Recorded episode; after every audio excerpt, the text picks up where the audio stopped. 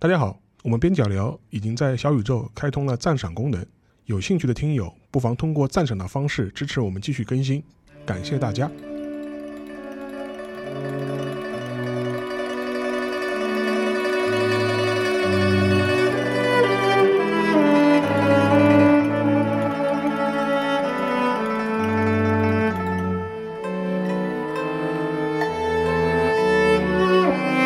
大家好，欢迎来到本周的边角聊。因为我们边角聊之前有一期节目啊，其实我们录的时候呢，觉得可能比挺小众的，但事后的反应嘛也比较热烈，也出乎我们的意料。当时我们聊过一期关于阴谋论的这样一个话题啊。一开始的话，我们就是纯私货节目，只是私下吐吐槽。结果没有想到，大家还是挺热心的于这样一个题目的。然后呢，也是给了我们信心啊，觉得这样一个相关主题可以再延续下去。其实当时我们挖了一个坑，是谈到一些历史上的一些谣言。这个呢，我我们之后也会做相关的节目啊。但这一期呢，我们可能会从阴谋论出发啊，聊一个跟阴谋论非常怎么说呢，就是关系非常密切的一个话题啊，也就是所谓呃古今中外各式各样的伪史论。这个话题，我觉得这些年吧，我觉得在中国的互联网这样一个圈层里面啊，其实发酵的蛮厉害的。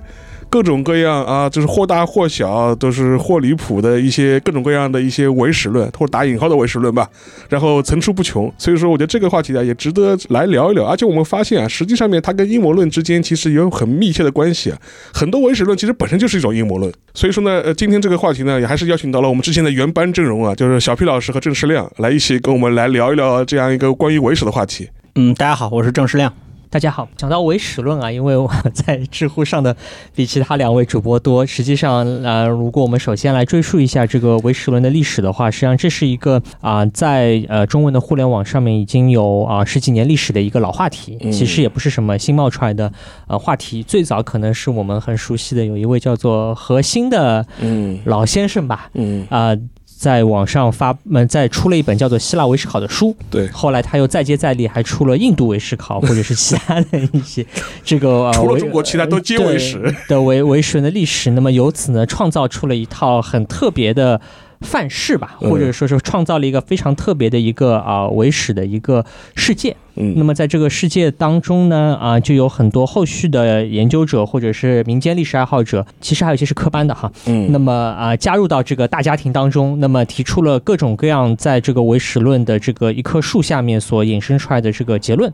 那么这个唯史论的大概的含义呢，就认为说这个古希腊、古罗马的历史是虚构的，是由这个后更晚近的一些，比方说文艺复兴时期的人，或者是十三世纪的中世纪的人，或者是由其他历史时代的人所啊虚构的历史。那不仅有古希腊、古罗马的这个历史，还有一些啊人提出说古埃及的历史、两河流域的历史，啊或者是其印度的历史也是由后人所伪造的。那么当然，伪造的动机不一，或者伪造内容不一，但是呢，这些形形色色的理论呢，总共构建起来的一个很有趣的或者很有话题性的世界，就是说是一个包含了很多阴谋或者包含了很多伪造的一个世界。那么在这个啊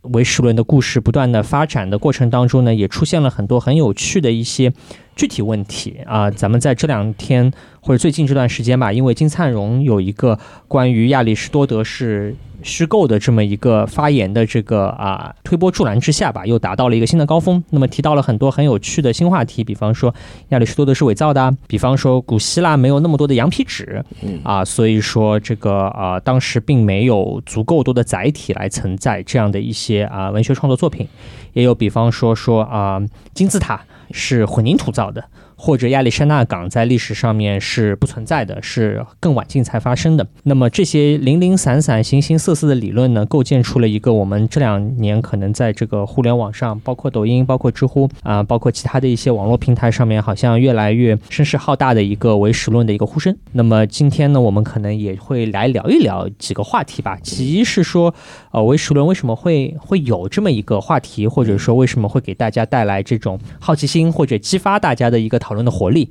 那另外一方面也会从我们各自的这个角度来谈一谈，就是我们自己是怎么来看待这种很有趣的一个文化现象的。因为沙老师也好，郑山老师也好，其实都是算是这个行业里的边缘人士吧。我在我什么叫边缘人士？真难听。我待会儿会告诉你，我是唯史论讨论的核心人物，好不好？好好好好，来来来来，对我定性好吧？好的好的好的。那现在那我们现在话题要要不交给郑山老师？啊，是这样。我为什么讲我说我是唯史论的争论的核心人物呢？因为大家都知道我的社会身份是上海书评的执行主编，也就是我们的一个怎么讲一个主流的一个思想文化刊物吧。当然有很多朋友抬爱啊，就说北读书南上海书评，尚老师也是我的作者。那么当年关于核心的那一本那个希腊唯史考呢，其实最早的这个源头的争论啊，也是之后被核心和他那个圈子的人反复去呃反攻倒算也好，或者说针对针对性的批驳也好，就有篇文章。就是我请北大的英文系的呃系主任，就是高峰峰教授。啊，写了一篇文章，叫《学术义和团的胜利》。就原来这篇文章是是你组织的？呃，不是我组织，那个时候我还没有做执行主编，但是我是上海书评的编辑，我是亲身参与这个文章它的整整个的发表的过程的。所以我说我为什么是这个争论的核心人物之一啊？当然这个也是一种自我吹嘘啊，大家制造一点节目效果，大家不要太当真。然后我想说的是，为什么说这个文章很重要呢？因为刚刚我这样说，我说我和小 P 一个代表了线上参与唯史论 讨论的核心人物，一个是线下参与啊核心人物，我是线下的那一趴。小 P 他们在线上就在知乎上面反复的去针对唯史论去进行批驳啊。他们有一个经常用到的一个段子，就郭德纲那个著名的段子嘛，就火箭专家如果有人讲说啊，火箭应该用水洗煤，对你要是用正眼瞧他一次，就算你输。啊！但是我我必须要说，当时高峰峰老师还真的是正儿八经的一个火箭专家啊，出来批驳水洗煤的观点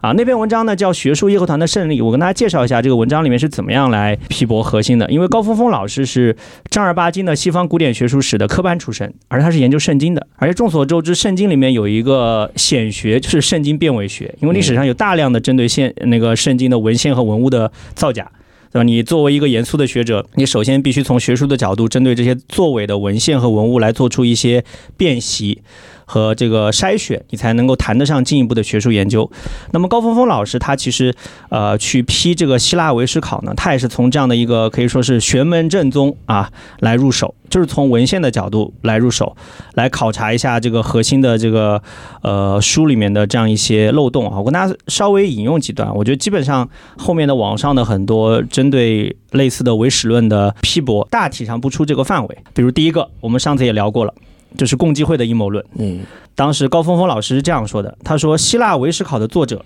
啊，十分特立独行，他连面子工程都不做（括弧其实也是无力做），只负责把耸人听闻的观点怒吼给我们听 啊。比如作者就是希腊维史考的作者核心说，彼得拉克、薄伽丘等人啊，我们都知道这是文艺复兴时期的大家啊。引号杜撰或再创作了荷马史诗（回引号）。”而且背后的黑手是共济会。这个时候，高峰峰老师就提出疑点，他说：“但是证据何在呢？杜撰就是身边硬造，彼得拉克可有这样大的本事吗？”然后呢，马上那个高峰峰老师啊，就引用了一段史料啊，说一三五四年的时候，拜占庭帝国派驻天主教教廷的特使是将一部希腊文的《伊利亚特》是赠给了彼得拉克。本来彼得拉克得到这样一部他渴望已久的荷马史诗是一件天大的好事，可是诗人呢，就当时感到很沮丧。为什么很沮丧呢？因为他不通希腊文。然后比拉克在他的书信里面就提到，他说他虽然非常热切的能够听到荷马的原声啊，但可惜手中的荷马硬哑不能言，这是个很文雅的表达。这意思就是荷马在他面前是个哑巴，嗯啊，因为他不通希腊文。所以高峰峰老师就问他说：一个读不懂希腊文、手捧荷马史诗而望洋兴叹的人，如何能够杜撰出两万多行希腊文诗句啊？基本上这篇文章，高峰峰老师是逐个来批驳啊这个希腊维史考的观点。所以我后面在知乎上面看到很多讨论，其实我就是见怪不怪了，因为这些东西我都看过。啊，后面很好玩。后面最好玩的是希腊维史考，就是这个唯史论的圈子的人去反攻倒算，去批驳高峰峰老师。他就说高峰峰老师进行了人身攻击。啊，那你你没有办法在学术上跟他正面的回应，你只能从道德层面上来来来揭批他，对吧？说他进行人身攻击。其实这篇文章还好了，对吧？我们这些传统媒体的编辑老师啊，有任何涉及人身攻击和道德羞辱嫌疑的，我们基本上都会删掉的。我们发表的书评还是比较就事论事的。啊，这是一个大概的一个过程啊。这个文章蛮有趣的，回头我也可以把它放在我们节目的文案里面，大家可以去按图索骥读读看，里面有非常多的、非常扎实的针对这个呃唯史考的观点的讨论和批驳。因为前面两位其实提到了当时因为核心当时他提出来的所谓唯史考嘛，这样一个大的一个风潮，尤其是最近这十几年，在中文的互联网或者传播圈里面，似乎是由此而起。但但是呢，我觉得我们不妨可以把这个一个时段拉长，跳出来看一看。实际上面，我觉得就是类似为师考的这样一种阴谋论式的历史解读或历史诠释，其实并不新鲜，而且古今中外可能都有。呃，实际上面我可以举个例子吧，就是说是讲到前面讲的说金字塔是不是 埃及人造造的，还是混个用混凝土？其实这种说法在西方社会几十年前、上百年前就一直在讨论了，关于那个金字塔的一些相关问题，以至于你现在看很多这种欧洲时代的这种阴谋论的这种讨论啊，有个非常重要的流派，对吧？就是就是所谓的远古外星人的，像埃及金字塔这样的一种呃上古时代的这种辉煌的工程啊，肯定都不是人造的。因为那时候的人怎么又能能有生产力去造这样的东西呢？其实你看到很多关于伪史的论的一些论述啊，或者是一些一一些证据啊，其实往往都是采取类似论证方式。哎，古人怎么可能有这样一种生产力？古人怎么可能这么聪明？古人怎么可能能够制作这么大的工程？以此啊，作为他们很重要的一种无中生有的一种论证依据。这套东西呢，我觉得并不新鲜，也不是核心老师就说新发明的，就跟前面提到的共济会一样，他也是在吸取了很多几十年、上百年啊，尤其甚至从国外的这种唯史论的这种传统而孕育而生的。其实这个点我觉得蛮简单的，跟我们上次聊阴谋论。它背后的道理是一样的，就是最根本上它是要转嫁论证责任，对，转嫁论证成本，就是本来应该是谁主张谁举证啊，他们会就是把这个举证责任倒置啊。我觉得你有这么多的疑点，A B C D E F G，你你要负责一个一个来解释。而不是我去查找资料，我去进行这方面的逻辑论证，我来解释为什么这些疑点应该被采信。我觉得我个人其实更感兴趣的还不是这些手法，我觉得这些手法没什么新鲜的。我更感兴趣的是它背后的这样一套它的动机或者说意识形态的驱动。刚刚沙老师提到说历史上有很多这种呃唯史论的主张者啊，我我这边可以跟大家介绍两个啊，一个是那个俄罗斯的福缅科。啊，这个老哥非常有意思，他其实是个正儿八经的一个学者啊，是个很了不起的数学家。我还是这个俄罗斯曾经是做过他们的技术科学院的院士的，还做过莫斯科国立大学的微分几何系的这个负责人。啊，你说起来这个也是一个高级高级知识分子，高级知识分子。啊，但是他就炮制出了很多，比如我们前面聊到的金字塔是伪造的，然后古希腊是假的，然后人类文明起源于俄罗斯这样一些论调。嗯。啊，那么还有另外一个呢，就是之前啊，日本特别流行那个叫做园艺经，对，是成吉思汗，是。啊，因为他。啊，跑到了这个，他们说，他们说，经过若干的考证，发现成吉思汗和元义经有很多相似的点。啊，其实这个点跟我们很，就是我们这些战国历史呃爱好者和游戏宅非常喜欢的一个论调很像，就上杉谦信是女的，是，对吧？上杉姐姐，对，上杉姐姐。其实就是所谓的捕风捉影嘛，就是把元义经和成吉思汗外貌、身材上存在的一些相似点，和他们的生平事迹上面一些可能重合的地方，把它结合起来。他说元义经其实没有死啊，逃出了日本，然后逃到了蒙古草原上。但是这些看似很荒唐的论调，它背后的意识形态和动机是我比较感兴趣的啊。其实这里面我就主要是两块。那么第一块呢，其实就是所谓的啊，要帮自己认祖归宗，要找一个能够让自己光耀门楣的祖上。嗯，啊，就是呃，当时其实像元义经是这个成吉思汗论，它为什么能够兴起呢？其实是当时日本面临来自西方的相当大的压力啊，在十九世纪的时候啊，他们当时是面面临西方人在人种上，对吧？白人就是比黄种人高贵，这种人种优越论啊，面对这种文明啊制度方面的碾压上的这种优势。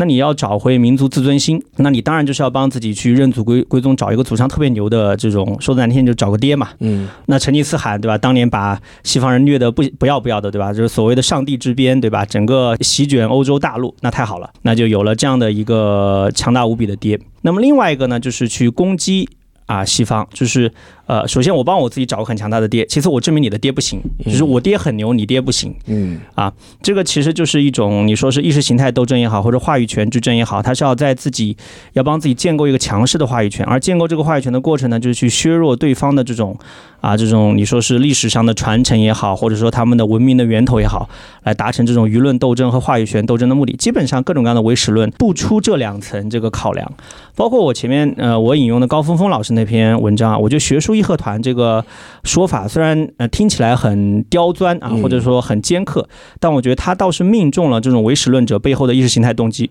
因为历史上义和团啊，他跟西方斗争，那当然我这边必须得声明啊，义和团的动机是好的啊，都是爱国群众运动啊，但他们手法当中有很多啊这种很过激的这种行为，我们也毋庸讳言啊。但他们从根本上其实是面对跟西方的竞争当中，我们落败之后，我们要找补，嗯，我们要去找另外一些方式来获得一些心理上的代偿啊。那么从这个意义上，你把唯识论者定义成学术义和团也还挺贴切的，手法上有很多非常不当的，或者说很荒腔走板、错误的东西，然后动机上是要去跟那种非常强势的这种啊、西方也好或者怎么着也好，来争夺话语权，来进行舆论斗争，这是唯史论的这样的一个深层次的底层逻辑。而且实际上从中国传统上来看的话，其实也不新鲜嘛。最简单的例子就是老子画胡经嘛。对然后其实这个一套也是面临中国本土的一些信仰，它面临一个外来的一个宗教的时候，它需要宣扬自己的正统性嘛。我比你更高，然后我如何来建构我的合法性？其实所以说从头到头来说，古今中外其实都在走着类似的事情。对，说到这个中国的这个老子画胡啊，其实我们可以结合一个最近的在讲到的很有趣的唯识论话题展开一下。啊、最近有一个唯史论领域的一个热门学术议题啊，嗯。你们两位可能不太知道，就是嗯。关于西方科学的来源啊。啊、在最近一年当中有一个非常。啊，有个非常重大的这个学术突破性的发现，是认为说这些科学的发现是来自于明朝，是是是，而这个明朝的科学记载呢是来自于《永乐大典》的。对大嗯。大明分环，对，而这些啊、资料呢，实际上是在啊、永明朝的时候由传教士嗯，来中国的传教士带回到了呃西方对，盗取，由此呢来成为一个嗯。啊、这个西方科学来源的一个依据。嗯。包括我们上回聊牛顿的时候，就有人指出说，哎，中国有一个啊、明朝的某某人在他的书里面是写过一个关于重力来源的一个假说。是这本书是一本出版的更早于牛顿的这个作品的一本书。那么由此来证明说，呃，中国人实际上在科学问题上面有更早的这个啊、成就，而这些成就呢是由是被这个呃传教士带到了这个西方去的。那么这个也算是最近的一大重大学术成果吧，或者说是一个 学术、学术重大乐子，嗯学术重点活动。那其实如果我我说实话，我也是最近看书的时候才发现，其实关于这个科学的。来源的这个呃话题，或者说这个西方的科学知识，实际上是一个中国传统的话题，其实不是一个在最近一年当中被大家是。啊、发明出来的东西，也不是说最近的好像有人来可以追溯到晚清。来来来，对这个事情不仅可以追溯到晚清，这本这个甚至可以追溯到这个啊、清初，嗯。也就是有个所谓西学中原的一个说法。对对对对，也就是在康熙年间的时候，当时有过一个官方的一个啊、意意识形态上的一个一个争论，就是关于因为康熙其实已经了解到相当程度的啊、来自西方的各种各样的知识，对包括器物啊啊，包括学无积分嘛，对，那么由此呢，在这个呃康熙年间的时候呢，实际上是有过众多的这些讨论的。那么最后这个讨论的这个结局，就是形成了一个所谓西学中原，也就是所有的这些西方的理论是来自于这个 呃中国源头的一个一个说法。那么以至于就认为说西学是来自于《周必算经》。那么康熙年间还认为说河书、河图、洛书、周必算经这些呢，实际上是数学的一个源头。包括说当时也有一些清清初的一些啊。大知识分子吧，就把这个西学认为是来自于易经或者是其他的一些嗯上古的一些传承。那么由此呢，我们也可以看到，就是说其实有点阳阳光底下无心事吧，就是说面对这个呃外部的一些呃冲击和挑战，那么为了和这个我们所固有的一些认知去兼容，那么所需要对于这个历史去做一些修正或者调整，这个事情实际上是古今中外皆有的。对那么但是呢，回到刚才郑世亮老师讲的这个这篇很有名的文章啊，就是这个学术义和团的胜利，其实导师有一个非常有趣的一个话题啊，我本来想藏在后面的，因为郑山老师正好把这个文章给抛出来了，我可以我可以把这个话题提到前面来讲，这个也可以给大家解释唯识论的另外一个很有趣的来源。在这篇文章当中，其实讲到啊，荷马史诗是否是伪造的这个话题。那么其实这本来是个正儿八经的学术话题。对，那么这个话题当中呢，作者实际上面讲到了，好像是一个很自信的说，啊，怎么会有人会相信荷马史诗是信史呢？荷马史诗只是一个文学创作作品，而不是一个真实的史书史料，应该是一个在古典学研究领域或者是在历史学研究领域显而易见的一个常识。那么，把这个荷马史诗的记载理解为是信史，再通过对于荷马史诗的这个批判，来引申成为一个对于个希腊历史的一个批判，是一个毫无道理的逻辑，对吧？因为你上来就把这个靶子给立错了。那么这个是呃，咱们作者高峰峰老师在这个作品当中所写的一个非常简简单的一个论点。但是呢，我这个时候就要告诉大家说，其实这个这个想法或者说这个写法是有点想当然尔了，因为把荷马史诗当成信史这件事情，实际上面是一个非常普遍性的情况。我接下来给大家读两段话，我我这个是为了这期节目把好多年前的这个东西翻出来，我要我要黑一下两个人，一个人叫做木星，木星在他的文学回忆录当中想讲到这个啊古希腊的时候，就是说在麦西尼发现了这个。国王的陵寝和殉葬品，其中就有《奥德赛》所记载的奥德修斯使用过的金胸针，都和史诗所载相符，可见是真实的。连阿基利斯的战车盾牌都找到了。那么，这个是木星在他的 文学回忆录的第三讲当中言之做作的写到的内容。还有一个啊，大家很熟悉的是我们的余秋雨老师。余秋雨老师的散文集《千年一叹》里面有一篇叫做《呃荷马的麦西尼》。那前面当然也是回顾复述了一下这个呃荷马史诗当中的这个特洛伊战争的历史。最后他有一个结论说，这些情节原以为是传说，却被19世纪80年代一位德国考古学家的发发掘所部分证实。呃，换言之，就是说，呃，我我这边引述的木星也好啊，余秋雨也好，其实是我们通常所了解的这个。文化名人。对吧？或者是非常有这个啊社会影响力的文化名人啊，这里引述的文学回忆录也好，《千年一叹》也好，其实也是零零年以后才出版的新作。大家不能推脱说啊，是这个六七十年代大家不熟悉这个外国历史的时候的作品。但是实际上出现的情况就是说啊，对于大多数的中国的啊读者来说啊，我我相信大家这个读中学的时候应该都读过余秋雨的书，对吧？不管喜欢不喜欢，或者说啊木心的文学回忆录，很多人也都读过。那实际上就会发现说，我们所获取。到的这些知识本身是非常不可靠的。那么我们也完全可以想象说，有一个可能跟我年纪差不多啊，读初中的时候读了余秋雨的作品，读大学的时候读了木心的作品，以为啊希腊历史是来自于这个荷马史诗。这个可是木心和余秋雨老师背书的内容啊。那等到我比方说工作以后，有人告诉我说，哎，荷马史诗完全是假的，这里面完全是胡编乱造。拍大腿。对，那我当然有某种醍醐灌顶之感。我觉得这个这个是完全可以想象的。是。那这个的原因其实不能完全说哦，这个人被哄骗了。对吧？或者说这个人就是一个啊脑子不太好使的人，或者想法比较单纯的人，很大程度上是和呃我们国家在过去的几十年当中对于外国历史的这个普及了解有明显的一个缺位。甚至有很多的这个神话传说吧，对吧？我们打引号的神话传说，或者是这个谣言，到现在还在啊四处传播是有关系的。刚刚呃木星和余秋雨他们相信的就是所谓的海因里希施里曼的那个传说嘛？对，就是他通过什么，他从小笃信这个荷马史诗里面的特洛伊传说，然后搞真的啊，然后搞考古发掘，真的把特洛伊古城发掘出来。这个是我中学的时候就读过的故事。那其实这个故事本身就大有值得考辨的地方。是啊，只是一个在中国被高度简化之后，拿来被什么类似于读者啊什么金古。传奇啊，什么奥秘啊，这都是我们中学时候非常流行的杂志，拿来反复宣扬的这样的一些，呃，类似于民间的神话传说啊，就是就是施里曼的故事本身就是值得另外好好讲一讲的。就这个人的荷马史诗考古，没有我们想的那么简单，不是一个他从小笃信特洛伊神话、希腊神话、荷马史诗是真的，于是他就做了这个考古发掘，不是这个样子的。对啊，但是我相信木星和宇修宇就在这一块上就是。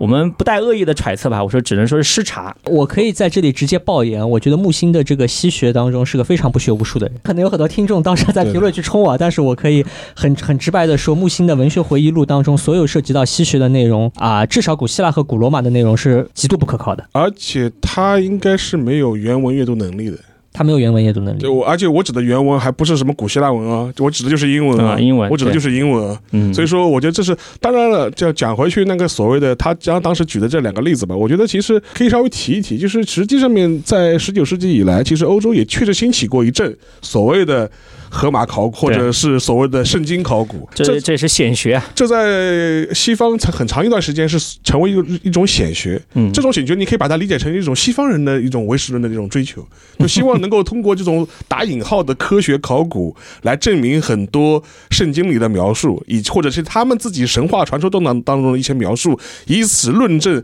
哎，他们这种欧洲文明的这种高贵性或者欧洲文明的这种先进性。然后这些东西的话，我觉得其实呃是情同此理，都是都是性质上面是一回事情。而且我还可以举一个更极端的例子来来说明一下，在西方流行的唯史论的例子，就很简单嘛。三十年代纳粹党人就希望想想重构日耳曼人的历史、亚利安人的历史，嗯对然后当时他们做了很多很奇怪的这种考古学的这种努力，比如说先是去北欧挖掘各种各样北欧异教的这种符号，然后把它融入到德国当代的这种社会文化符号当中去。同时的话，也向全世界派出他们所谓的这种考古家或者是探险队、人类学家。人类学家，甚至去去过印度，去过西藏，去过西藏，嗯。去过中中国西藏，然后到中国西藏，他做做人种测量，说考掘什么藏文的文字，论证，哎，这些人似乎跟那个早期的那个亚利安人是有密切关系的。然后这种东西的话，论证亚利安人曾经是一个统御欧陆大陆的这样一个最高贵的这样一个种种族，他是因为跟其他人种的不断的这种混血，导致这种高贵性消失，这种先进性消失，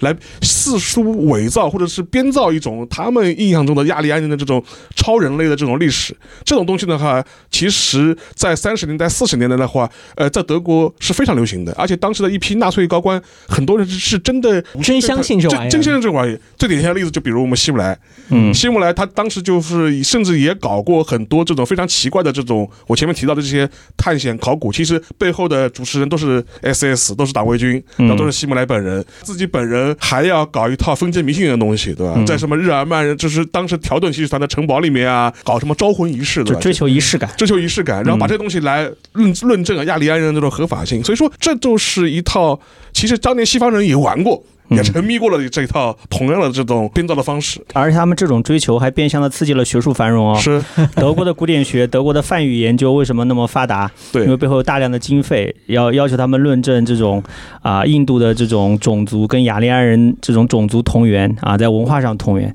啊，这个其实跟十八、十九世纪什么殖民主义变相的刺激了博物学和人类学这个道理是一样的，一样的就是畸形的，某种意义上是畸形的学术繁荣。但是我想说的是，这个就体现出唯史论，就是我前面我谈的，我喜欢挖的这个意识形态动机上的两面。它一方面是要解构。对，就是你们要么都是假的，对，我要要要要么你们都是我的，你们好的都是我们的，都都是从我这儿出来的。然后一面是建构，这个建构就是说要把自己的这种高贵性、纯粹性、唯一性、至高无上性凸显出来。就这个建构和解构是一体两面的，而且很多时候呢，呃，它是同时在进行之中。其实西方历史上这种玩法呢，还牵涉到一个很复杂的问题，当然今天不方便展开，就是所谓的宗教与科学的斗争问题啊。当然这个斗争今天也被简化成两条路线的斗争，其实历史上非常复杂，因为科学和宗教本身。很多时候这两者是互相促进，甚至是相互补充的关系啊，这也是一个小批热衷的话题。但在十九世纪中，斗争其其实蛮激烈的是啊。当时呃，不管是来自于圣经学外部的所谓科学家的这种质疑和挑战，还是圣经学内部他们有不同的派系或者不同的治学方法挑战，他们内部这套变伪学早就玩的是呃蔚为大观，非常牛了。所以我每次看到网上的很多中国的唯史论者试图去挑战西方的这些，你说是呃古希腊罗马神话也好，或者圣经也好，我想人家内部早就已经卷的不行。你们这种所有的挑战他们的论点，他们自己内部几十年前、上百年前都内部互相挑战过是啊，尤其是圣经辩伪学，大家如果有兴趣可以去关注一下，那真的是太牛了。是就从一个辩论的角度来看，就是可以说是各种攻防的技术，各种能够挖掘的论点已经被挖掘的体无圣意了，就很厉害。这个回头我也可以推荐一些这方面比较好玩的书给大家。我记得应该是三联书店的那个新知文库里面就有一本讲圣经辩伪学的嗯啊，就很好玩。包括我前面讲到的这个海因里希施里曼啊，他有一也是一本应该是三联书店出的叫《神奇坟墓学者》，对，其实就是讲他的这种特洛伊考古的，都蛮有趣的。就今天我们聊的这个唯史论的话题，其实牵涉到很多考古啊、文献学啊，包括这种呃神话学，呃还是蛮好玩的。首先先说一下郑生老师那本书呢叫错错译圣经，还叫错错引圣经，错错引圣经，错引啊那个圣经很好看。对，那本书很好看。那本书当中其实讲到了很多。我首先我建议大家都看看那本书，因为那本书很很通俗，对而且解释了很多啊、呃我们所现在所、呃熟悉的历史文本形成成我们现在这个样子的过程到底发生了什么啊、流转。这个流转当中，他举了很多的例子，比方说啊、他会抄错行，对对吧？为什么这个话的含义好像很玄奥？实际上是因为某些版本他抄抄写的时候抄错行了。啊、或者说在抄写的时候，不同的字字母写成这个书写体和写成这个不同的这个字体的时候，很容易混淆啊，导致这个词语会抄错。那么还有一些这个呃错误的内容的原因，是因为一些本身在宗教理论发展的过程当中的一些学术争议。对那么为了有意的吧，或者无意的，为了佐证自己的这个呃派系的宗教观点，那么引申出来的就是一些对于文本的一些错误的处理、剪裁啊、或者说是故意的一些编辑。那么这本书其实很好，而且借着这本书呢，正好想聊到的就是我后面那个话题，就是咱们之所以觉得唯史论这个个话题好像很有趣的一个很重要的原因，这是我个人的感觉，很重要的原因是因为它其实触及了一些我们哪怕是历史爱好者其实不太熟悉的领域。对，比方说你是一个普通的希腊历史爱好者，你可能不会真的去关心那个希腊人用不用羊皮纸这个问题，这个问题太太具体了。嗯，或者说你是一个研究啊希腊哲学的人，你可能不会去真的去关心这个版本问题啊，就是我们现在所读到的这个亚里士多德也好，柏拉图也好的这个这个典籍到底是怎么从历史上面一代代传下来的？像这些版本的研究、典籍的流传啊、实际上是一些小众中的小众。哪怕我们说，哎，我们经常觉得研究嗯西方历史在国内已经是个很小众的话题了，其实这个在西方历史当中也算是一个冷门绝学吧，或者说是一些特别独特的学问。因为都是文献变伪这种东西，其实蛮枯燥的。对，很很很枯燥，很无聊，就很很累。你你可能花了一辈子时间就在研究某几个字或者某几个词的含义，或者少量的一些呃少小小语种当中的一些措辞。那么这些东西其实对于我们很多普通的历史爱好者来说是很陌生的，但是既陌生又有又有内在的关联。因为真的有人把这个问题抛出来的时候，你也会想说，哦，我们现在读到的《史记》。到底是怎么来的？嗯我们现在读到的啊、亚里士多德的呃政治学或者雅典政治，到底这个文本是从何而来的？那么这些问题，我觉得就是一方面打中了很多人的这个心中的疑问，或者说是。探究之情的这个要害之处吧，但另外一方面呢，其实我们又很缺乏这方面的知识，因为这个实在是太冷门了。我相信，呃之所以刚才讲《错引圣经》这本书很好的一个原因，就是因为正好有一本书写的比较通俗，那么也能够帮助大家能够理解说，哦，这个严肃的、认真的这个学术研究到底是怎么做的。嗯因为如果不考虑这个啊、圣经的这些书的话，其实最近在讨论亚里士多德的伪作的时候，其实亚里士多德的作品到底是如何流传的？对，你们现在大家想要去找中文的这个记录，其实是找不到的，对或者说严重的的缺乏这个可靠的这个中文的记载，有人帮我们把这件事情啊、原原本本的写一遍。你哪你不管说相不相信有这个亚里士多这个人，其实这件事情本身大家是找不到呃足够好的这个研究材料来啊、来告诉我们说到底发生这本来就是个高度专业的学术门类，就是这个就是西方的古典文献学里面的去考证它的这个所谓的源流版本 演变流传是非常冷僻的一门学问。嗯。而实际上，呃，这边讲回这个呃何欣老师的这个希腊唯史考啊，这希腊唯史考这个书作为这个门类的在中国的这个开山之作，实际上面有很多提出来的议题，到现在还是有这个啊范式的效应吧。我们如果把它当成一个嗯学术严肃学术，它有很多你今天这个口吻跟你在知乎上的口吻可不一样，你竟然还把它当做一个学术范式。我我们如果把它视为一个范式，它比方说举，我可以给大家举个很有趣的一个例子，我觉得蛮有典型性的啊、首先呢，那个核心它引用了啊、亚里士多德全集。就是中文翻译的这个啊苗天丽老师的那个《亚里士多德全集》当中的一段话，他说啊，这个亚里士多德的这个全集啊，在这十三、十四世纪的时候才被翻译，由某某人某某人翻译。那么这个书呢，一直到这个啊十三世纪的时候呢，才有了一个啊希腊的呃全译本。而这个全译本当中呢，还有一半的文本的来源是阿拉伯语。对，那么这个话实际上在整个这个啊亚里士多德全集当中只有很小一段。那如果我们是一个普通的爱好者，说啊，我一定要想要知道这个文本来源是什么，其实中文找到的可 可靠的权威的材料是非常语言不详的，或者是非常非常简略的。那这是刚才讲到的一个呃缺点所在。而它的引申到了核心这里的引申，就是说啊，你有一半的来源是阿拉伯语的文本来源，就被它解读为了所有的啊亚里士多德的文本都是从阿拉伯语当中转译出来的。那这个当中实际上是有一个，咱们上回讲到这个呃阴谋论也好，今天讲到唯史论也好，都会有一个就是当中这个信息差是怎么打出来的，或者说这当中到底论述当中是怎么做手脚，这就是做手脚的地方。但是我觉得他这个逻辑也也很奇怪啊。但是如果你是要论证阿亚亚里士多德不存在，那你这个论据本身不是正好是反驳你的吗？啊、他的论证很简单，他的论证是亚里士多德是一个阿拉伯人发明的一个一个思想家，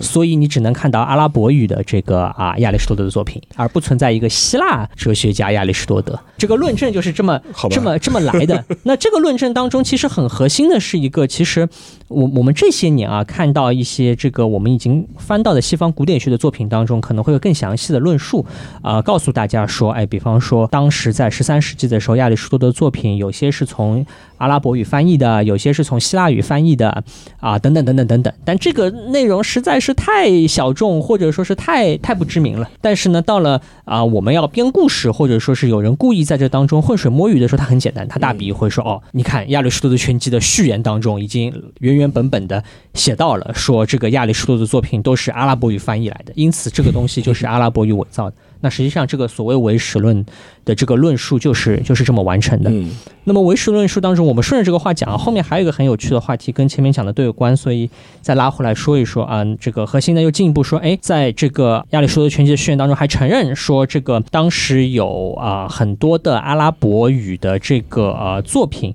实际上是这个写作的作者是阿拉伯人，这个阿拉伯人呢是阿维罗伊。于是呢，核心就进一步指控说，哎，阿维罗伊是一个在中国从来没有被听说过过的人，因为你们被隐蔽了这个信息，或者你们不知道这个信息，而阿维罗伊又是一个在呃希腊西方的这个作品当中很少被提及的人，因为这些卑鄙的西方人要隐藏这个阿维罗伊这个人的存在。那么这个说法当然也是就是胡说八道吧，因为大家现在都知道说阿维罗伊是一个啊、非常重要的或者非常著名的一个阿拉伯的哲学家。但是呢，如果我们回到呃核心写作的年代，我们去翻一翻国内其实最常见的几本啊、西方哲学史的作品，比方说罗素的西方哲学史的书，比方说文德尔班的西方哲学史的书，就会发现，其实阿拉伯的哲学家在西方哲学历史的演进当中的这些介绍，在这些作品当中，确实是很少被提及的。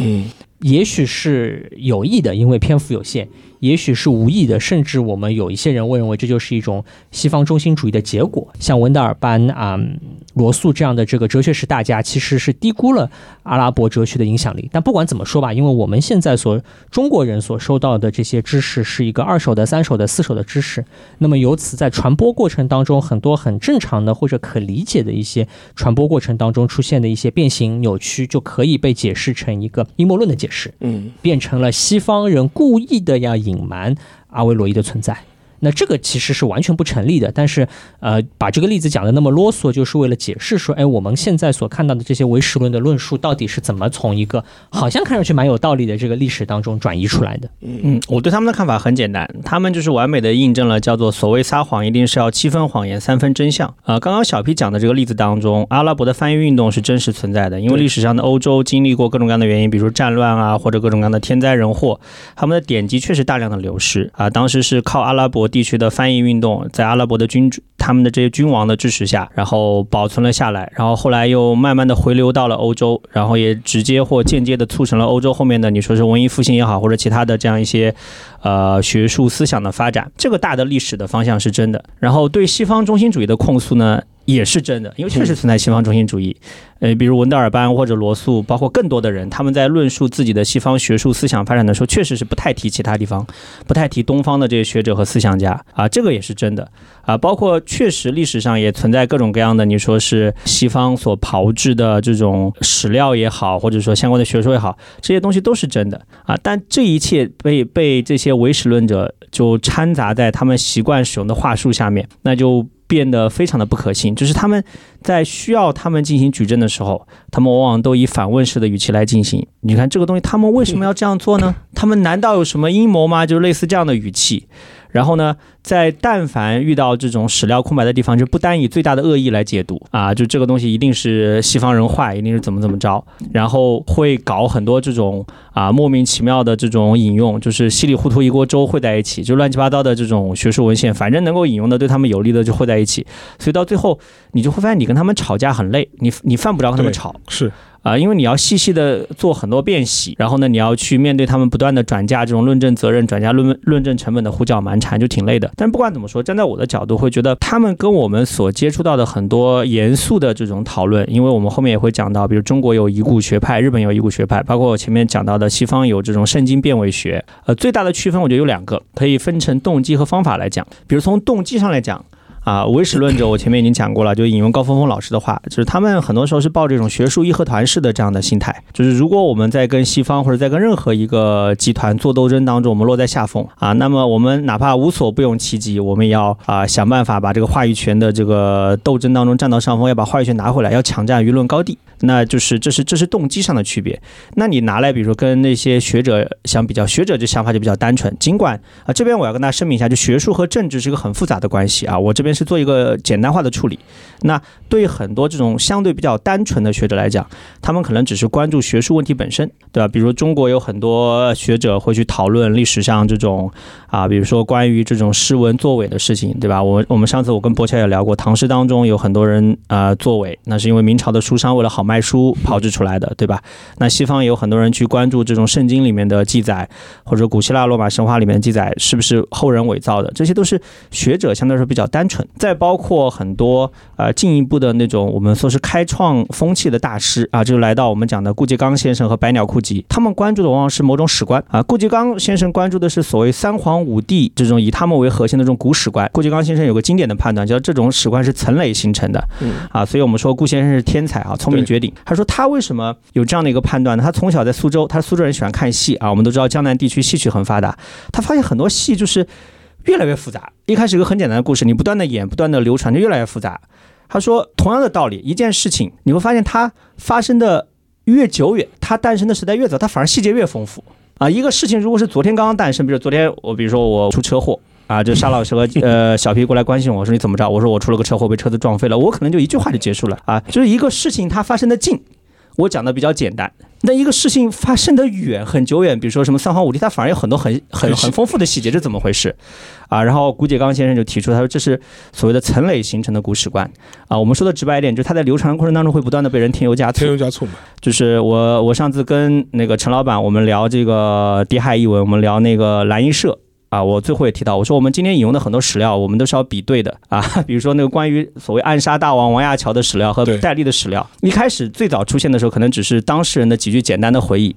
八十年代的时候，到了九十年代，突然多了很多对话。对，到了 两两千年以后，很多细节都出来了，心理活动都出来了，这个就添油加醋出来了。对，所以顾颉刚先生是要去批判这种所谓的层累形成的古史观，这种三皇五帝的这样一种正统的古史观，他是要批判这种古史观。那相应的，像百鸟库集就更厉害了啊！虽然百鸟库集在我们国家主流论述里面会觉得他是在帮日本的军国主义张目啊，因为他对中国的古史也会有批判，这个我们不管，但他。最关键，他也批判日本，对，他是批判这种天皇史观，他是要把这种天皇所的万世一系的史观推翻掉，他是要去考证天皇的家族，考证这个历史上他并不是传承有序的，当中有很多断裂，有很多这种值得质疑的地方。所以从这个意义上，我会发现这些啊，你说是严肃的学者也好，或者说思想家也好，我觉得顾先生某种程度上可以算是思想家了，他掀起了我们近代的这种以古思潮的这种变革。他们所关注的是还是比较严格的局限在学术、思想、文化领域的。而唯史论者，他们更多的是从一种你说是社会思潮也好，或者舆论斗争的角度也好，呃，来参与，这是一个动机上的区别。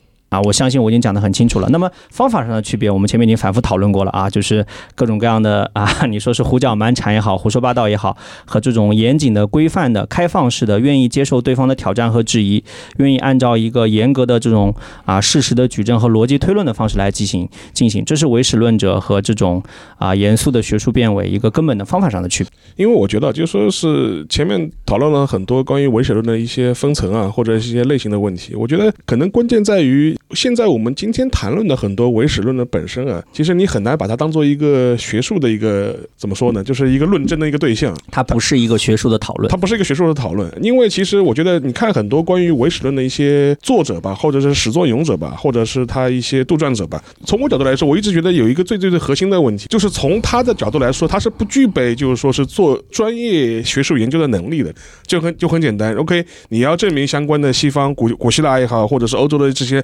所谓的维持也好，那你至少要先要掌握相关的一些起码的一些语言能力吧，或者是原文的阅读能力吧。如果你是靠着亚里士多德中译本来来跑过来跟我讲 亚里士多德是伪造的，这个其实就是一个学术上本身这前提就不成立了。反过来来看啊，到至少纳粹时代的这批所谓的人类学家啊，他还要下苦功去要学巴黎文，学要去学梵文要去学啊梵语的。啊，不能说下很多年的苦功。要去苦功，虽然他的目的本身是有问题的，这个我们不去讲它，但是呢，我觉得我们还是可以跳脱出来来看这个问题啊，因为我觉得对于这批呃人来说，他的一个根本的一个问题在于，他会对你们我们我们前面提到的一些学术的反驳不屑一顾。我本来就不是在做学术问题，嗯，我们是在打一场文化战、舆论战争，舆论战争。嗯，我是在为我们创造炮弹，对吧？为我们获得国际的话语权。如果他是摆出这种态度的话，你们如何来应对呢？啊，如果我摆上升到文化的高度、文明的高度，阁下又该如何应对呢？对就这种感觉。是我觉得这是一个很有意思的点啊，因为中国这种提倡这个唯史论的学者啊，就是刨除核心不谈，因为核心还是有这种文史社科的背景的，就是人文学术的这个背景。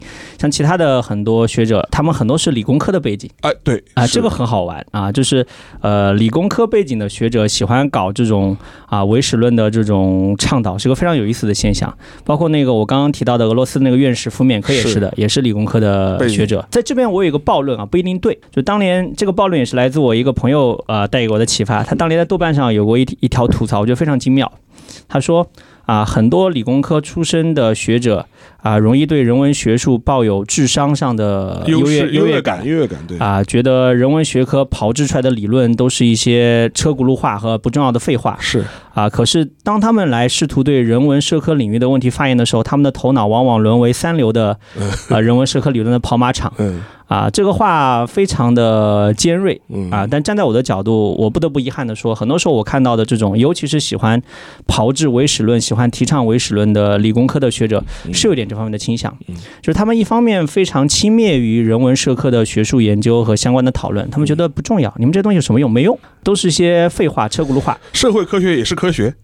但这也能算科学 啊？跟人有关的事儿说得准吗？对，啊，可是，一旦他们自己来讨论的时候呢，啊，他们往往沦为是这方面的末流甚至不入流的理论的这样一个俘虏而不自知。这个不自知就很要命。是啊这是这是一个看起来我觉得呃好像是对他们的不尊重啊，但是我接下来要具体的展开啊，就是为什么他不是真的不尊重，而是一个符合事实的。我我举个例子啊，比如说我就拿福缅科来讲好了，福缅科在讨论这种所谓的这种俄罗斯的 这个文明起源的时候啊，他是他是怎么来讨论的啊？我来跟大家介绍一下，他被戏称为叫做福缅科宇宙。在他的这个世界观里面，人类真正的历史是从公元一千年开始算的。他说，以往的历史学家之所以被误导呢，是因为过去的历史记载者对时间的概念是模糊不清的，而古代的时间单位是非常混乱的，所以导致我们现在的历史学家在解读历史资料的时候出现了极大的误差。他认为说，耶稣诞生的年代呢，不是公元元年，是公元一千年左右。然后这个时候呢，这个位于北非的第一罗马帝国被后起者第二罗马帝国消灭，然后把耶稣害死。然后关键来了，是继承了第一罗马帝国的俄罗斯和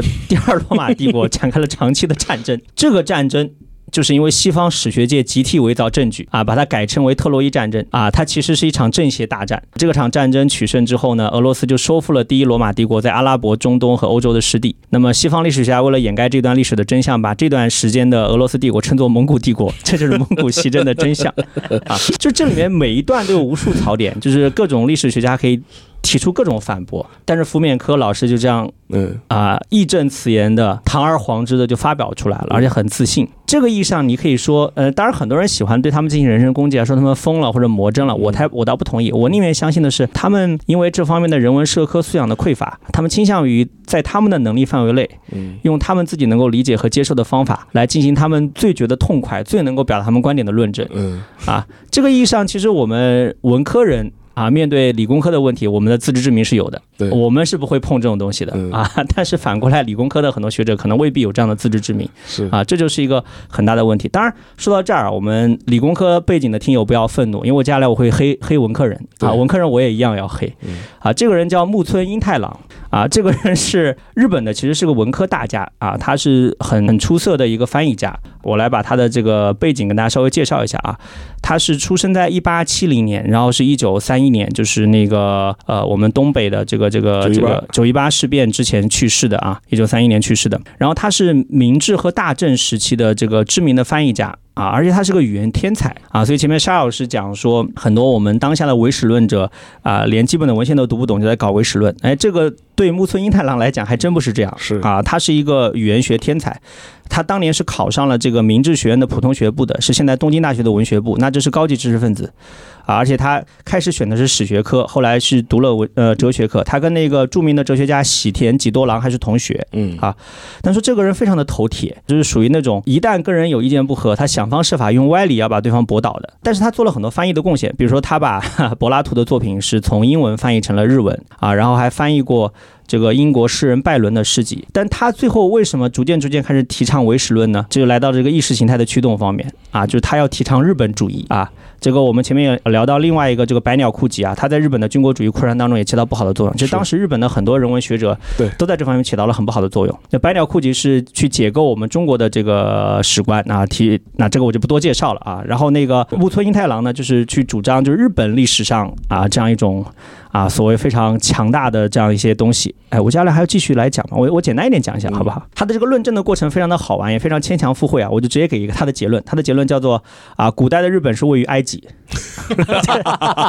是不是非常离谱？对啊，他的他的论证的过程也很离谱。大受震撼。对，但是我想说的是，一旦一个正儿八经的、具有相当程度的学术训练和极高的天赋的人文知识分子，他一旦被某些意识形态所俘虏、所控制啊，他也会不可避免的做出这个让我们今天听到捧腹大笑的论证，但他还很当真。嗯啊，所以最后我想说的，你看现在理工科的朋友是不是可以感到非常开心啊？对就是你是理工科也好，人文也好啊，你是有很高的天赋也好，或者是有拳拳爱国之心也好，如果这一切都统摄在这样一个啊这种坚定的，我要去通过把对方的一切都说成是假的，嗯。或者说成是对方的好处都是起源于我，都是让位于这样一种动机或者这样一种意识形态的话，那其实后续你呃沦为唯史论的支持者，这是非常轻易的事情，而且在这过程当中，你很可能啊、你忽悠人把自己也忽悠进去了，这个是很有可能发生的事情。啊，那我觉得那个郑生老师还是打引号啊，秉持善意啊，就是你问你举的这个几个例子，你是认为他们是真糊涂的，那我倒也不见得对。，那我可能要讨论一下，就是装糊涂问题，装糊涂的问题，就是说是啊，因为其实我就想到了，就是若干年以前啊，就是马伯庸马亲王就是说让他报得大名那本书的，英商舰队征服美洲，然后其实名字一看就非常离谱。其实我觉得马亲王写这本书是揣着明白装糊涂的，大家读过都知道嘛，它是一个什么样的一个文风的东西，当然写的非常有趣啊，也是让他当时最早最早的时候开始出圈有名的。但是问题是，确实有一大堆中国的各种各样的人吧，真的是提倡所谓殷商去了美洲，嗯，然后因为印商殷商和印第安听上去还挺像的。对，真的是的，不是说最典型的例子嘛？他说他说为什么叫印第安对吧？就就是印第安否的。啊，这个不就是当年日本人论证袁一袁一经和成吉思汗是同一个人的思路吗？他们就是他们的名字读上去有相似之处。然后这一套东西呢，我觉得比较有意思的一点，就说是他前些年吧，因为有一个英国的一个退役的一个海军军官。写过一本书，对吧？就是讲那个，就是十五世纪，是吧？就是中国人发现美洲，其实就是讲的这郑和下西洋嘛。意思说郑和郑和下西洋，他是最早发现美洲的。所以说，当然了，就是如果你是相信殷商征服美洲的话，那就可以把这个历历史再推几千年。总而言之，一句话，美洲是最早是中国人人发现的。嗯，然后我相信啊，就很多提正儿八经提出这些言论或者是论证，甚至也还要出本书来写的人，我觉得相当部分都实际上是在装糊涂。是因为怎么讲？我觉得这背后还是有利可图嘛，是，对吧？你当你在这方面你能够多多少少抢占到一些所谓的这种舆论制高点，或者这种拿到一些话语权啊，那你会得到某些方面或者某些势力的青睐啊，嗯或者说你可以割一波韭菜，这个都是可以想见的。当年在日本也是嘛。很多人其实从这个十九世纪晚期，就是明治快要进到大正的那个年代。啊，他们从西方回来之后，啊，开始一本正经的炮制这种啊各种东西起源于日本的论调，它其实就是为后续的这样一些动作做准备啊。这个有些学者或者说有些这方面的爱好者可能是善意的，对啊，但是这种始作俑者，那他一定是揣着明白装糊涂来忽悠人啊，这个是毫无疑问的事情。我们聊到这儿，我们可以介绍一下，比如说大家行走江湖啊，怎么样去区分唯史论，或者说他们有些常见的技巧或者话术，嗯，我我们也可以聊聊。我觉得这块小。小 P 特别有研究，是他的知乎，我最近已经看过了，就满满的都是对这方面的总结和批判。嗯，呃，我觉得唯史论应该是蛮容易鉴别出来的。是。我觉得这也是本来想讲到的一个很有趣的话题，是为什么唯史论受欢迎呢？还有个很重要的因素就是，啊，大家在科学界有所谓的官科民科，在呃哲学领域有官哲民哲，实际上在呃历史学界也一样，它有所谓的这个官方的和民间的历史学家。那这个所谓的官和民的区分，对于这个科班或者体系内的人来说，他其实没有觉得，他觉得说啊，我是学的是一个很标准的一个啊科学的体系，或者是哲学的体系，并不存在所谓的官民之分，对吧？也不是说我我现在是这个某某大学的哲学老师，我就是官；我现在从大学辞职了，我就从官变成民了，没有什么区别啊。我不是用的是同样的一套研究方法和研究范式吗？那所谓的官民之分的，我觉得核心是，其实知识是一种力量，对，就是。是，当你是一个官方的或者体制内的一个，或者是掌握这种力量的人，你可能自不自知。对。但是反过来，那些不掌握这个力量的人，他会，我觉得多多少少会有些人会有一种受挫感，因为他觉得，呃，好像和你的这个话语权是不对等的。对。为什么你沙老师说一句话，大家就信了？我说一句话就就没人信啊？凭啥？我跟你大家不是公平的吗？应该说，定义权和命名权本来就是非常重要的话语权。对这种就是所谓的这个官科啊，或者是无论是科为什么科普那么难做啊，或者有的时候说哲学普及很难做，历史普及很难做，其实当中都存在的一个问题，就是说啊，所谓的这个官方的这个理论体系或者是主导的范式，其实背后隐含着的是一套特定的呃权力体系或者是一套话语体系。那我们是身处其中的人，某种程度上是得益者。对，那我不自知。但是那些身处之外的人，他会觉得自己是受挫败的那一方，那他当然就会想各种各样的方法，想要去对抗或者反抗。所以从我的角度来讲，我觉得区分为史论或者其他的这个，嗯，无论是哲学啊、历史啊、呃科学也好，它的一个共同点就是他们有没有一种。当然，这可能是我个人很偏颇的一个观点啊，就是说他有没有一种就是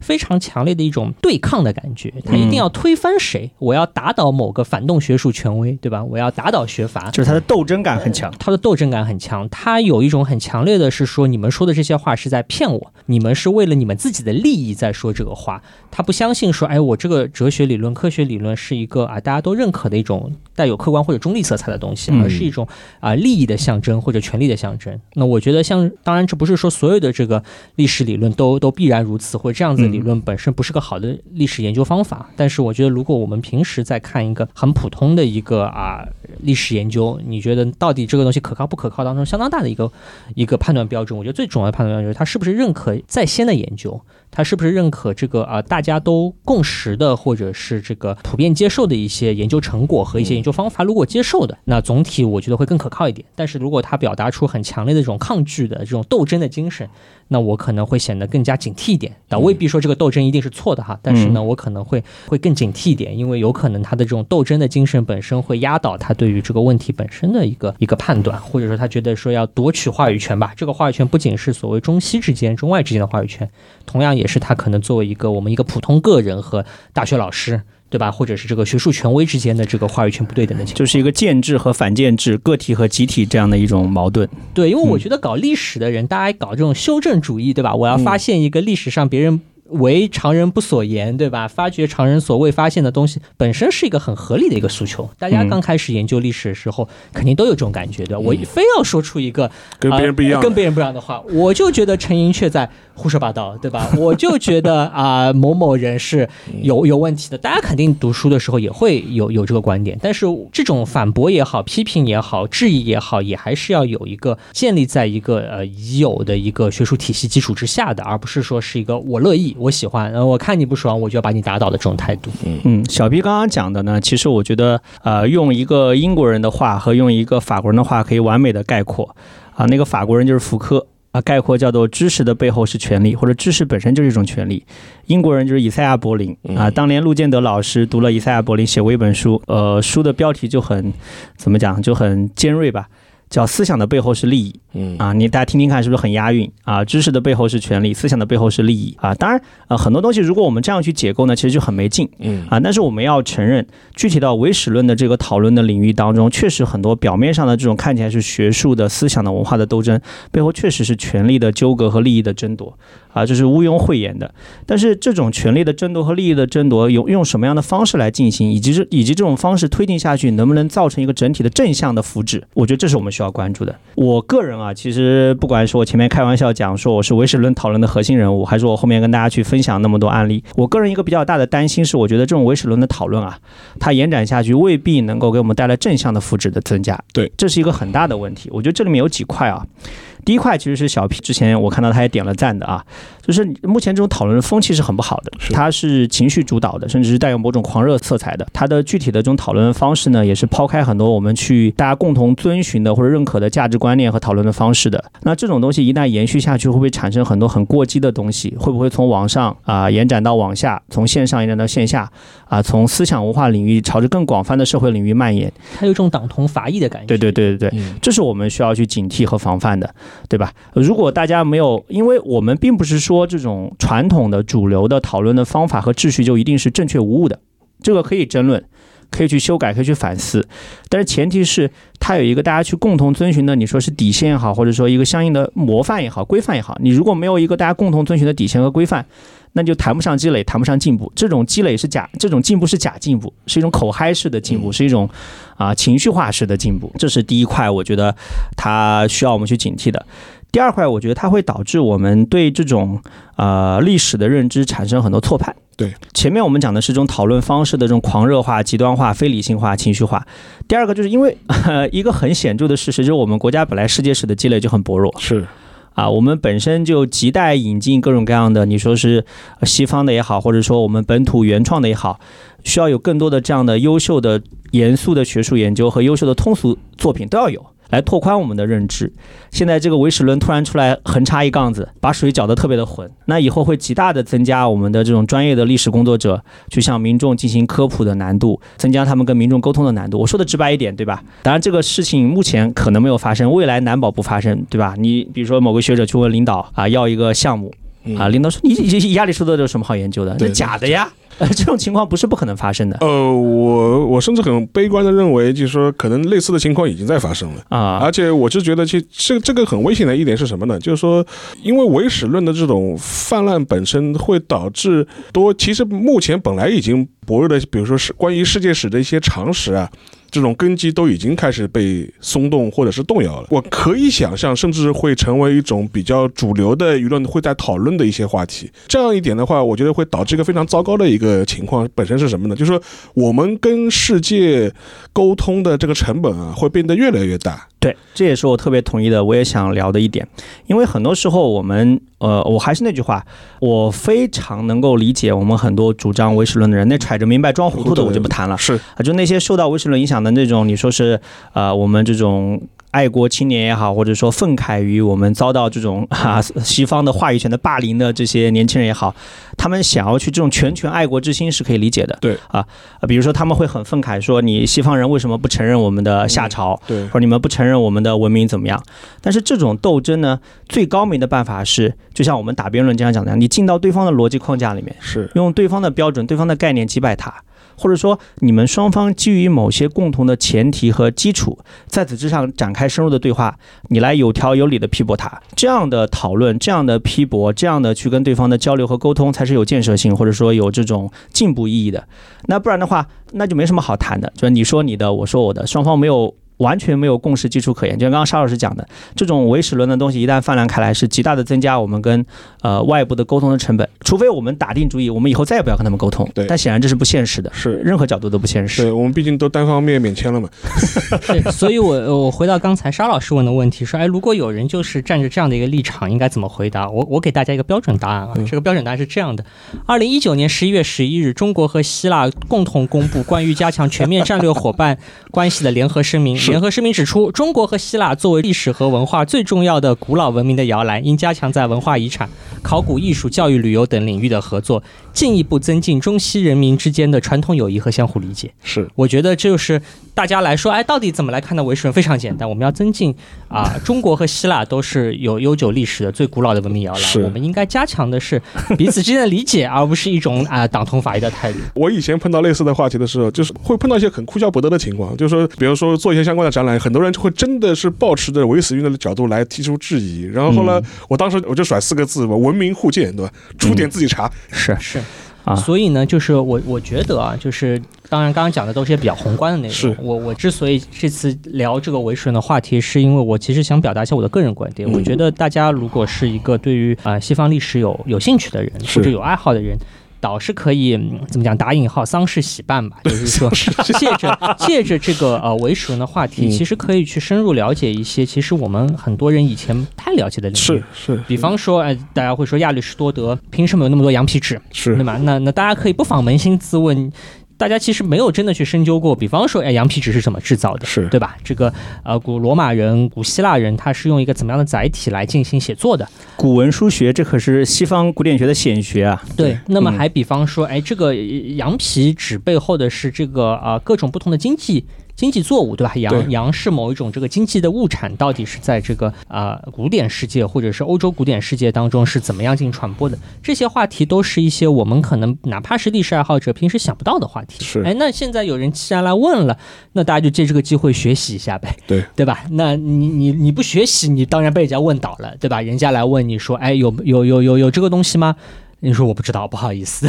我的这个知识也是不知道从从哪里来的，没没去深究过。那借着这个话题可以去啊、深究一下。还有一个很有趣的一个啊、话题是啊、比方说金灿荣提出说，哎，亚里士多德是一个十三世纪被欧洲人发明出来的一个一个人。那大家可以去研究一下，说十三世纪的欧洲到底是怎么样搞研究的？对那其实大家去看十三世纪鼎盛时期托马斯阿奎那的作品，对，那当中就就有大量的对于亚里士多德的引述，嗯。不仅引述亚里士多德，还引述了阿维罗伊、阿维森纳啊、引述了啊奥古斯丁，引述了一些其他的罗马或者是阿拉伯的研究者的一些研究结果。那么由此你就可以看到说，哦，我知道了，一个十三世纪的哲学家他会引述亚里士多德，他还会引述亚里士受亚里士多德启发的一系列啊思想家的一些观点理论，由此到了十三世纪会成为一个啊思想文化传承代代相传当中的一个新的节点。对，那借着这个你就知道说哦，我知道十三世纪或者或者你可以甚至大家可以更细的去看说，在十三世纪的时候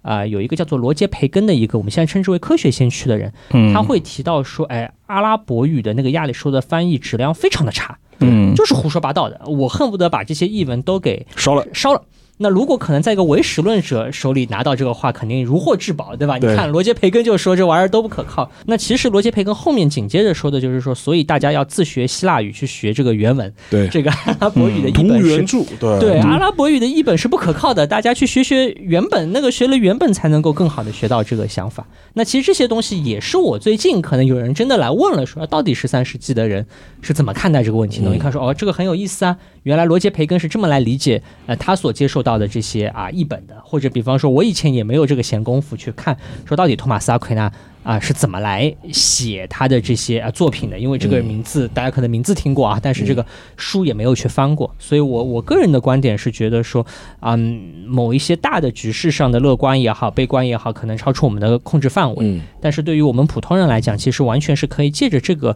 呃呃理由由头去做一些自己的啊研究，或者说有一些自己可能以前知识也不掌握的啊，或者不了解，有点兴趣也没动力去学的东西，既然有人问到了，既然有人质疑了，那可以借着这个啊、借着这个契机吧去学习。那么最后也回到关于唯识论当中一个非常你刚刚这个倡导，我觉得有点像什么？你既然看了黑子的篮球，不如学着去看看 NBA 吧，就就就有这种感觉。对，那那当然顺着这个讲，其实讲到阿奎那，我还最后提一个小点啊，就是说有很多人嗯提到说这个亚里士多德的作品是，比方说十三世纪或者文艺复兴的时候创造的的时候的一个很典型的缺点，可能是因为我们很多人在学习中国史和欧洲史的时候是割裂开的，是大家没有一个很明确的概念，说到底文艺复兴是怎么样子，好像文艺复兴就是哦很久很久以前。中世纪是什么时候？中世纪也是哦，很久很久以前。其实其实不完全是这样。我们其实对于文艺复兴和中世纪的内容很了解，而且也完全可以和呃中国的历史相比照。对。那如果说所谓的亚里士多德是啊文艺复兴的时期被制造出来的，大概是什么意思呢？大概的意思就是说孔子这个人是不存在的。然后一直到了这个编《永乐大典》的时候，《永乐大典》跟美第奇家族的这个这个时代差不多。编《永乐大典》的时候，他去伪造了这个啊孔子的理论。那对于一个中国人来讲，就可以完全理解说，啊，在《永乐大典》编《永乐大典》的时候，如果要去伪造孔子理论，你还要伪造孟子理论，你要伪造荀子，你要伪造《论语》《汉书》啊，韩愈、柳宗元、朱熹二臣，因为这个对于中国人来讲，他可以理解说，他有一个啊非常悠久的传承的历史，我们是很了解的。其实对于欧洲的历史也一样的，你在一个美第奇家族所盛行的文艺复兴的时代所看到的亚里士多德，也包含很多啊历史上的一些先辈的传承啊，十三世纪的托马斯阿奎那，比他早的或者比较比他晚的人，这个代代相传的传承实际上是存在的。那我们很多可能啊，哪怕是普通的哲学或者历史的爱好者，也未见得有那么深入的了解或者认知。所以我觉得导师不妨借这个。这个这个话题去去去深入的了解一下这个传承的过程和发展的脉络。但我觉得呢，有的时候正是因为不知道啊，所以才敢写。嗯，你知道了，你就写不出这个鬼话了。你知道了就写不出来了。啊，最主要的是呢，我我稍微那个概括一下，我最近看到的非常好玩的唯史论者的这种质疑的方法，比如有一个呃老哥。啊，我也是在知乎上看到的，他的页面我去看了一下，发现他关心的主要是科学问题，就理工科问题，什么火箭发射之类的。嗯，那有的时候也会过来掺和一下这个唯实论的讨论。他有一个论调，听起来非常的义正辞严。他说，科学的精神就是应该开放的，容纳各种质疑和挑战。他说，我们这种搞科学的从来不会拒绝挑战。你听说过爱因斯坦拒绝波尔的挑战吗？是不是最后啊，这种量子力学就在不断的挑战的权威的声音当中发展出来的？你看，讲的还蛮对的啊。他说，你看。那你们搞文科的为什么不行呢？不容挑战啊！你们为什么不容挑战？我们质疑一下古希腊是不是真的，你们就跳起来了。嗯啊，质疑一下亚亚里士多德是不是假的，你们跳起来，你们就是太狭隘，对，不容挑战。我当时看到这，我就觉得很好笑。不是不容挑战，关键在于你怎么挑战，不在于可不可以挑战，在于你如何挑战，要搞清楚。因为当你宣扬说古希腊史整个是伪造的，亚里士多德整个是伪造的，就相当于你要推翻一个非常确凿或者大家的主流共识当中所认可是真的这样的一个结论，那你就要承担起相应的举证责任。嗯，这是一个天大的举证责任。你个人是很难背负起来的，所以这个时候你唯一能够进行的就是那种我们前面不断吐槽的这种诡辩的伎俩。或者胡搅蛮缠式的伎俩，他们有很多这种蛮好玩的伎俩，比如说他们喜欢讲碳十四，啊，他们说你看很多西方的文物没有经过碳十四的鉴定，其实你稍微了解一下会发现现在啊科普呃很多科普文章已经写的很清楚了，就是关于这种考古的年代有各种各样的这种科学的方法检测方式啊，而且是不同的领域对应不同的方式，对吧？但是很多唯史论者就拿着一个碳十四就出来讲，他们还特别喜欢讲二重证据法，是王国维讲的二重证据法，说你看你这个西方的这些东西有没有经过二重证据法的检验？那二重证据法也有。有它的适用的范围，而且它最早王国维提出来之后，现在也不断的经过学者的讨论和修正，对吧？它有它的明确的适用的范围和它明确的去使用的方法和程序，以及不断的有这种新新出来的学术研究和相关的学者对它的讨论和修订，对你通通都不看啊，所以我就觉得，哎，还是前面那个话，就是很多理工科的朋友在这方面不要过度自信，嗯啊。排除你是揣着明白装糊涂的这样的人不谈，啊，不妨多了解一些人文学科的最新的进展，不管是方法论的进展，还是相关的出土文物的进展，相关的文献研究的进展。我要讲，真的，大家去看一下《圣经变伪学》吧，太精彩了。啊，就是你们能够想到的去质疑圣经的点，他们早在几十年前、上百年前都已经想过了，自己内部已经把自己都卷得就卷得不要不要不要的。所以有一个朋友啊，就特别好玩啊，就是有人就提问，他说：“哎，他说为什么我们国家在国际社会面临这种啊西方反华势力的舆论的挑战，怎么这么不经打？”嗯，然后有个回答就特别妙，他说。因为美国佬在试图搞我们之前，他们自己内部已经卷卷了一轮出来了呀。对对对。啊，他们左派右派在内部的混战，这种白人黑人，对吧？男权女权，对，就是疯狂的内部的挑战，内部的这种养股式的这种内卷，卷到不行了，他出来打你，你当然打不过他了。是。啊，所以这种我们中国的唯史论爱好者，你们主张这些论点，面对西方那种圣经变伪学圈子里面卷出来这帮人，也是不堪一击的。是啊，大家还是要学习一个啊，我们遵遵循长者的教诲。就是我最后就举举一个，就是做个比喻吧。我觉得就是你可以挑战微积分，对吧？你可以挑战高等数学，但至少是把九九乘法表先背出来。确实，就就是这个感觉，就确实这个感觉，对？吧？所以说，我觉得可能这样一个比喻，大家不知道能不能 get 到我的意思啊。好的，反正今天的话，我们也是沿着上一轮的那个阴谋论的话题啊，就是讲了两所谓的唯史的那些讨论，反正供大家参考吧。我觉得更多也是一种方法论上的一种交流。最后的话，就是说是也是继续挖坑啊，就是说关于那个历史谣言这个话题啊，我们下面也会继续的展开。而且我觉得，其实我们已经找到了一些比较好的一些时段和例子啊，古今中外都有，大家可以期待一下。那今天的节目就到这里，谢谢大家，谢谢大家。好，大家再见。拜拜。